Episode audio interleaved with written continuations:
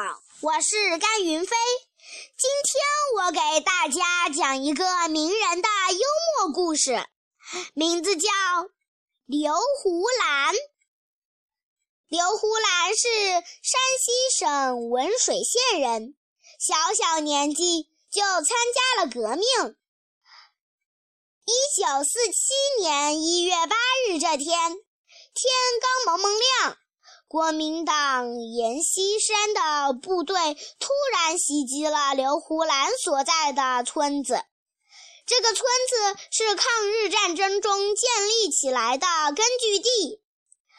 在这次袭击中，农会秘书石武泽等五人被敌人抓走了。十一日深夜，上级通知刘胡兰立即转移。第二天派人来接他。第二天拂晓时分，阎锡山的部队又来袭击，村子的各个路口把守得严严实实的。敌人敲着锣，扯着嗓子大声吆喝：“集合啦！全村男女老少在村南大庙前集合。”刘胡兰想转移出村，已经不可能了。他妈妈想个想了个主意。邻居金钟嫂刚生了个孩子，正在坐月子，你可以躲到她那里，假装是伺候金钟嫂的。刘胡兰觉得这个主意可以，便走到了金钟嫂家的窗户下。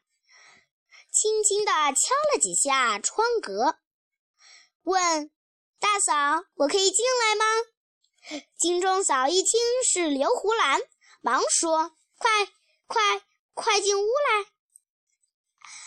刘胡兰进屋，发现屋里躲着好几个妇女，一个产妇这么多人伺候，万一敌人来了，谁也保不住。他不顾金钟嫂的三三挽留，毅然转身出了门。刘胡兰和村民来到大庙前的广场上，混在人群中。敌人仔细地看了每一个人，一下子认出刘胡兰，于是审问刘胡兰：“最近你和哪些共产党员见过面？”没见面。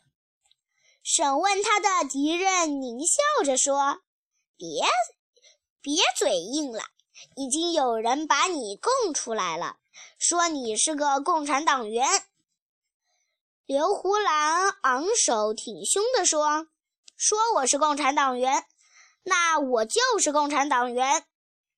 那你说，村里还有哪几个人是共产党员？就我一个。”难道你不怕死？敌人又问：“怕死就不当共产党员。”敌人见威逼利诱没有凑效，又使出毒辣的手段。他们在庙台前放了三把铡刀，当着刘胡兰的面，把石武泽等五个同志用铡刀杀害了。敌人以为这下刘胡兰会因害怕而屈服，就问：“你怕不怕？要是害怕，现在说也来得及。怎么样？”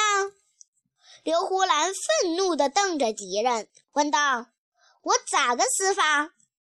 敌人没料到刘胡兰这么坚强，气急败坏地说：“一个样。”刘胡兰从容地躺在铡刀下，他牺牲时才十五岁。他宁死不屈的英勇事迹很快传遍了全中国。